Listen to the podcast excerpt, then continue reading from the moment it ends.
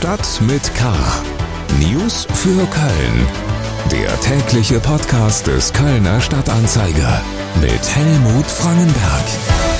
Herzlich willkommen zu Stadt mit K. Wir beginnen mit erfreulichen Nachrichten für die Freundinnen und Freunde von Stadionkonzerten. Nach einem super Sommer in diesem Jahr scheint sich das Geschäftsfeld für das Rheinenergiestadion auch im nächsten Jahr sehr gut zu entwickeln. Nach Muse, Annen Mai Kantereit und dem Experiment auch Köln singt mit Björn Häuser ins Stadion zu verlegen, hat nun auch Pink zugesagt.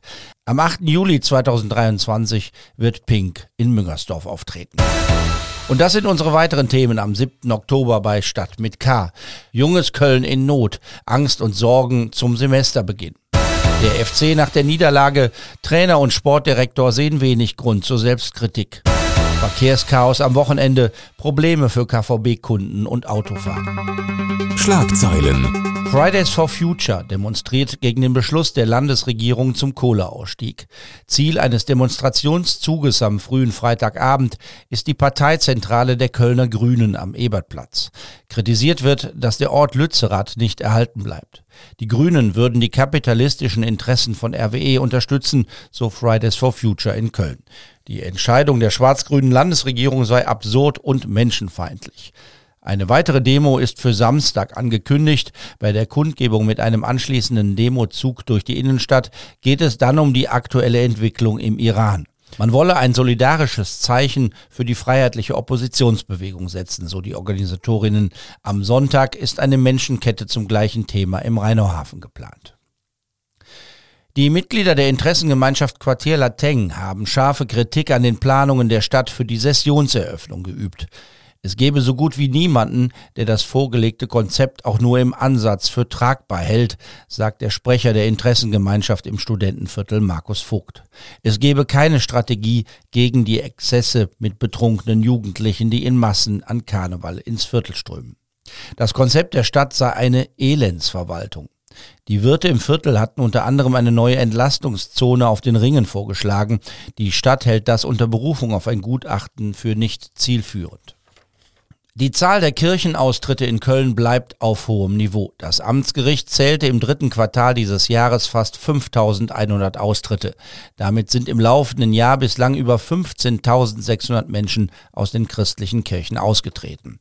Hält der Trend an, dürfte sich zum Jahresende ein neuer Austrittsrekord für Köln anbahnen. Für rund 100.000 Studentinnen und Studenten beginnt in der nächsten Woche das Wintersemester. Eigentlich eine gute Nachricht, doch für viele Studierende wird das Leben deutlich schwieriger. Wir kommen zu den Themen, über die wir etwas ausführlicher sprechen wollen. Hochschule. Der Kölner Stadtanzeiger startet eine neue Serie. Junges Köln heißt sie. Und die erste Folge können Sie am Samstag lesen. Jedes Jahr ziehen tausende junge Leute in die Stadt. Köln bleibt attraktiv, doch das Leben wird angesichts der Preisentwicklung nicht einfacher in der Großstadt. Zum Start des neuen Semesters an den Kölner Hochschulen hat meine Kollegin Larissa Rehbuck Studierende nach ihrer Stimmungslage und nach ihren Sorgen und Nöten gefragt. Larissa, wie ist denn die Stimmung zurzeit bei den Studierenden? Naja, die ist im Moment nicht so gut, wie sie eigentlich zu Beginn eines neuen Semesters sein sollte. Viele Studierende, mit denen ich gesprochen habe, blicken mit Angst und Ungewissheit in die Zukunft. Sie sagten, dass die Stimmung bedrückt ist. Die Energiepreise sind für viele ein Problem. Die kommen zu den ohnehin schon hohen Wohnungspreisen in der Stadt dazu.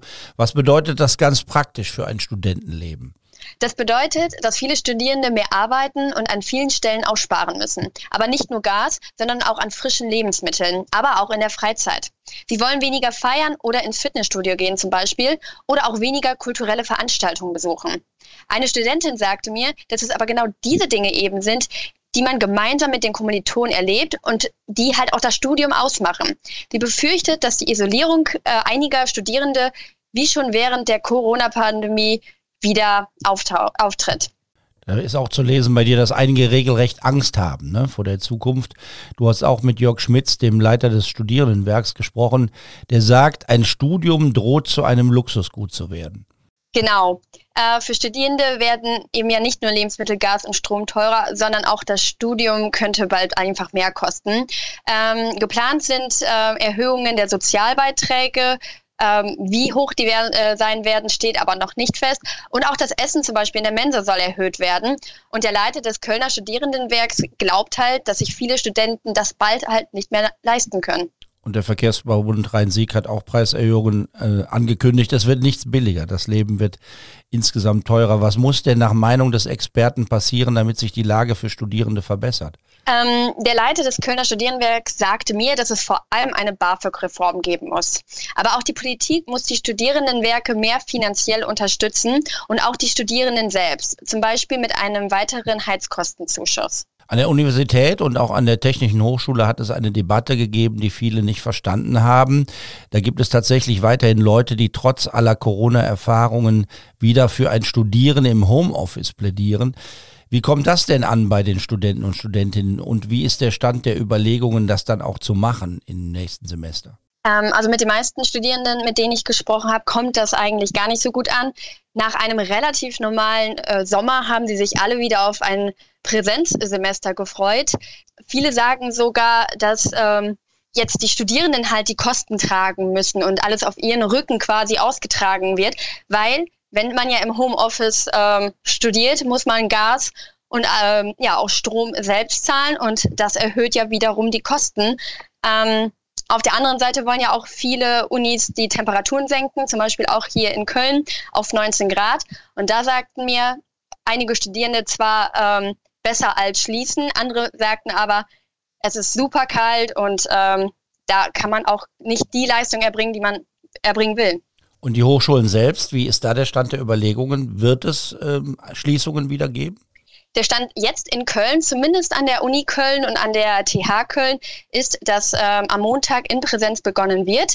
Ähm, aber die meisten ähm, Dozierenden, die bereiten sich auf eine Online-Lehre vor. Man will schauen, wie sich das Semester entwickelt, wie sich die Gaspreise entwickeln. Und ähm, die TH hat zum Beispiel auch eine Taskforce ähm, ja, eingeleitet, um halt äh, spontan entscheiden zu können, ob Präsenz weitergemacht werden kann oder ob die Online-Lehre wieder stattfinden muss. Herzlichen Dank, Larissa Rehbock, über die Stimmungslage unter Kölner Studierenden. In der nächsten Woche beginnt für mehr als 100.000 in Köln das Wintersemester. Mehr zum Thema lesen Sie in der Samstagsausgabe des Kölner Stadtanzeiger und bei ksta.de. Und das ist dann auch der Auftakt zur neuen Serie Junges Köln ab diesem Samstag. FC News. Das war nix am Donnerstagabend. Der erste FC Köln hat sein Heimspiel gegen Belgrad in der Conference League verloren. Die Mannschaft hat ein frühes 0 zu 1 nicht ausgleichen können. Wir sind vom Ergebnis enttäuscht, aber nicht von der Leistung, sagte FC-Trainer Steffen Baumgart nach dem Spiel.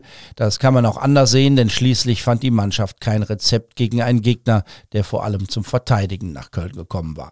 Und das sagte FC-Sportdirektor Christian Keller nach dem Spiel. Also natürlich sind wir alle sauber reden.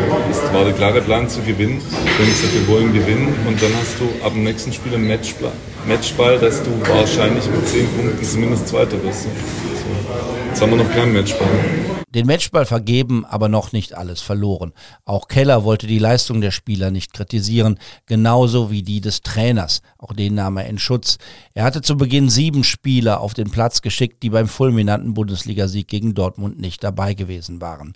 Es gebe beim FC keine A und keine B11, so Trainer Baumgart, und auch Keller fand die umfangreiche Rotation nicht falsch. Es war total richtig zu rotieren und er hätte gesagt, hätten wir gewonnen oder gepunktet, wäre es richtig gewesen. Verlieren wir, wird es natürlich hinterfragt, aber das ist ja der falsche Ansatz. Ich denke, die Leistung war über weite Strecken in Ordnung, was Engagement da war, weil die Laufbereitschaft da war. Es hat nichts genützt. Baumgart sagte, dass er die Mannschaft weiter rotieren lassen will, auch wenn wie gestern gleich mehrere Leistungsträger erstmal auf der Bank sitzen müssen. Dazu bremste Sportdirektor Keller die Europapokal-Euphorie vieler Fans, die Bundesliga sei wichtiger. Bereits nächste Woche kann der FC die Schlappe wettmachen, dann steht das Rückspiel in Belgrad an, allerdings dann ohne Fans, die anfeuern können, denn das Urteil des Sportgerichts nach den Ausschreitungen in Nizza steht, der FC darf für zwei Auswärtsspiele keine Gästetickets verkaufen. Die Fans aus Belgrad haben ihr Stadion also für sich allein. Das ist total schade, dass man da niemanden mitnehmen dürfen, aber ich glaube nicht, dass äh, es die Mannschaft negativ beeinflusst, dass eventuell die Atmosphäre sehr hitzig sein wird in Belgrad, das glaube ich nicht. Dass nun hunderte FC-Fans nicht mitfahren dürfen, weil einige in Nizza randaliert haben und straffällig wurden, ist für viele bitter. Sie hatten Flüge und Hotels gebucht und da liegt natürlich die Frage nahe, ob es irgendeine Möglichkeit auf Schadenersatz gibt. Eine interessante rechtliche Konstellation wäre das, wenn dies irgendwo verhandelt würde. Sportdirektor Christian Keller sieht dafür aber keine Chance rechtlich nicht möglich, weil grundsätzlich äh, Flug und Hotel hat jetzt erstmal nichts mit dem Spiel zu tun, aber wenn natürlich das der Anlass ist, den Flug ins Hotel zu buchen, dass man zum Spiel möchte. Aber es gibt ja den Begriff der Unmöglichkeit der Leistung und der tritt halt nicht an. Wenn nach Belgrad fliegen geht trotzdem und nur bei Unmöglichkeit der Leistung kriegst du das Geld zurück. Also es ist einfach scheiße gelaufen. Ne? Und für alle. Also wir würden auch lieber mit Fans spielen und würden auch lieber nicht 100.000 Euro Strafe zahlen. Vor dem Rückspiel in Belgrad steht am Sonntag erst einmal das Bundesliga-Derby gegen Gladbach an. Der FC muss nach Mönchengladbach zum Auswärtsspiel und da treffen dann nicht nur zwei Rivalen aufeinander, sondern auch zwei, die nach Niederlagen etwas gut zu machen haben. Es wird spannend. Baumgart und Keller hoffen auf eine friedliche und gewaltfreie Atmosphäre auf den Rängen. Wochenende. Der Blick aufs Wochenende beginnt mit Verkehrshinweisen. Es droht nämlich sowohl dem Bahn- und Busverkehr wie auch dem Autoverkehr ein Chaos. Grund sind Bauarbeiten an der Mülheimer Brücke. Samstag und Sonntag dürfen keine Bahnen und Busse drüber fahren. Ersatzbusse sind im Einsatz, aber sie müssen den Umweg über die Zoobrücke fahren. Hinzu kommt eine weitere Baustelle mit Auswirkungen. Es werden Schienen am Gürtel ausgetauscht und Leitungen verlegt. In Ehrenfeld werden deshalb die Bahnlinien 5 und 13 getrennt. Das werden auch Autofahrer zu spüren bekommen. Und zusätzlich gibt es dann auch noch Probleme rund um das Autobahnkreuz Köln-Nord. Wegen Bauarbeiten sind Verbindungen zwischen der A57 und der A1 gesperrt. Bei so viel Einschränkungen darf dann nichts zusätzlich mehr passieren. Zum Beispiel sowas wie ein fast umgekippter Kürbislaster auf der A3. Da ist ein Lkw-Fahrer auf dem Weg nach Köln von der Straße abgekommen und zwei Kräne mussten den Lastwagen bergen. Alles ging glimpflich aus. Der Fahrer wurde nur leicht verletzt und die Kürbisse, 15 Tonnen wären es gewesen, mussten nicht von der Autobahn aufgesammelt werden. Sie blieben drin im Lastwagen. Die vielen Verkehrsbehinderungen müssen Sie also bedenken, wenn Sie am Wochenende etwas unternehmen wollen. Das Wetter wird vor allem am Sonntag ziemlich gut sein, wie übrigens auch die Aussichten für die nächste Woche sehr gut sind. Mein Tipp fürs Wochenende ist ein Tipp für Sonntag und heißt Danke Shang. Ab 17 Uhr erinnern Kölner Künstlerinnen und Künstler in der Mülheimer Stadthalle an Jean Jülich, der vor elf Jahren gestorben ist. Eine Würdigung für ein Kölsches Original, für einen Edelweißpiraten und für einen unermüdlichen Streiter für Gerechtigkeit und Gemütlichkeit. Brings und Planche Malheur sind dabei, außerdem die Knippschaft oder das Markus Reinhardt Ensemble, Ludwig Sebus und die tolle Kretzia Band Schenks Schmölzje. Da könnten wir uns dann sehen. Ich bin auch da. Der Erlös wird gespendet. Alles für einen guten Zweck. Danke, Shang, am Sonntag, 17 Uhr in der Mülheimer Stadthalle. Bis dahin also, mein Name ist Helmut Frankenberg. Ich wünsche Ihnen ein schönes Wochenende. Bleiben Sie wachsam aber bitte auch gelassen. Stadt mit K. News für Köln. Der tägliche Podcast.